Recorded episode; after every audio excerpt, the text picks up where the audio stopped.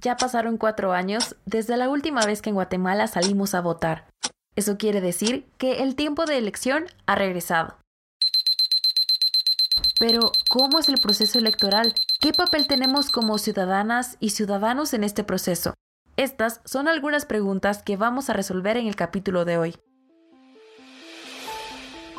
Estás en el podcast de Red Ciudadana, un podcast de temporada un espacio sonoro para entender de manera sencilla cómo funcionan y nos afectan los procesos públicos. En esta segunda temporada vamos a explorar el proceso electoral 2023. Bienvenida y bienvenido.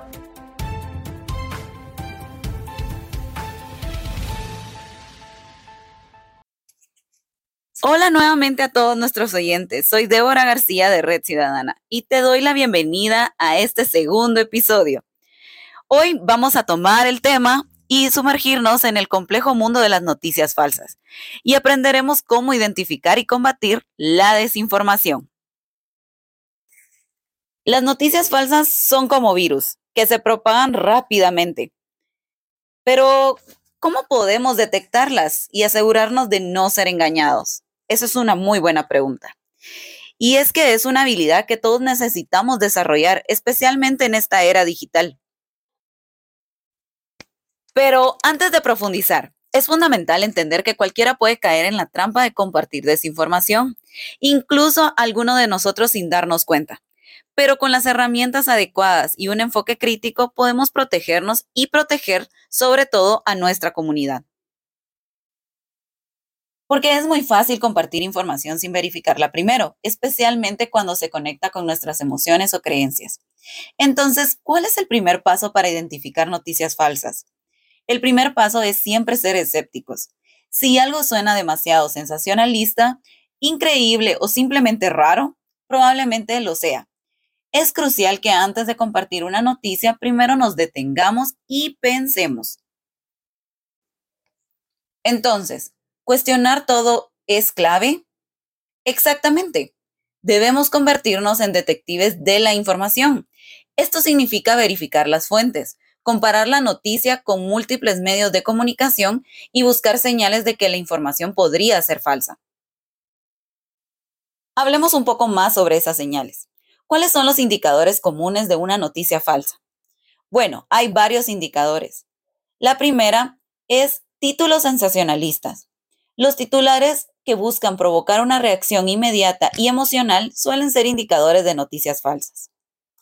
2 fuentes desconocidas o no verificables. Si no puedes identificar la fuente original de la noticia o si proviene de un sitio web desconocido, mm, es motivo de sospecha. 3. Errores gramaticales. Aunque cualquier artículo puede tener un error ocasional, una abundancia de errores puede ser una señal de advertencia. 4. Imágenes o videos manipulados. La edición de fotos, videos, se ha vuelto tan sofisticada Siempre es bueno usar herramientas de verificación de imagen para asegurar de que no estén alteradas. Y cinco, fecha de publicación. Las noticias antiguas a menudo se recirculan como si fueran nuevas. Estos son excelentes puntos, pero ¿qué pasa con las plataformas de mensajería privada como WhatsApp? Estas cadenas pueden ser especialmente difíciles de verificar. Y es que las plataformas de mensajería privada son un desafío porque la información se comparte rápidamente y en un entorno cerrado. Es fundamental que verifiquemos cualquier información antes de compartirla. Si todos tomamos la responsabilidad de verificar, podemos detener la propagación de desinformación en estas plataformas. Pero esa es una gran responsabilidad para cada uno de nosotros. ¿Y qué pasa con aquellos que crean deliberadamente desinformación? Bueno, el mundo de la creación de noticias falsas es complejo. Algunos lo hacen por motivos políticos, otros por dinero a través de clics y anuncios, y algunos simplemente por el deseo de engañar. Esa es una batalla constante para desacreditar estas fuentes y educar al público sobre sus tácticas. Hablemos sobre la educación ya que la mencionamos, lo que me lleva a la siguiente pregunta. ¿Cómo podemos equipar mejor a nuestra sociedad para lidiar con la desinformación? Y es que la educación en medios es esencial. Debemos enseñar desde una edad temprana de cómo evaluar hechos, cómo evaluar fuentes y cómo pensar críticamente sobre la desinformación que consumimos. Creo que además organizaciones y plataformas deben hacer más para etiquetar y eliminar contenidos falsos. Y por último, la prevención es tan importante como la cura. Y hoy quiero dejarte algunas herramientas o recursos que te puedan ayudar a identificar noticias falsas. Por ejemplo, sitios web como Chequeado y otras plataformas de verificación de hechos son excelentes recursos. Además, las herramientas de verificación de imágenes, como Google Reverse Image Search, pueden ayudarte a identificar fotos manipuladas.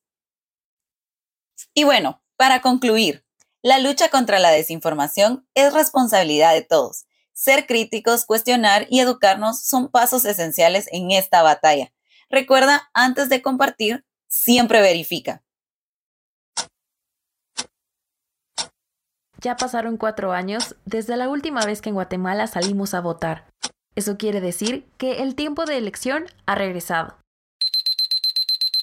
Pero, ¿cómo es el proceso electoral? ¿Qué papel tenemos como ciudadanas y ciudadanos en este proceso? Estas son algunas preguntas que vamos a resolver en el capítulo de hoy. Estás en el podcast de Red Ciudadana, un podcast de temporada, un espacio sonoro para entender de manera sencilla cómo funcionan y nos afectan los procesos públicos. En esta segunda temporada vamos a explorar el proceso electoral 2023. Bienvenida y bienvenido.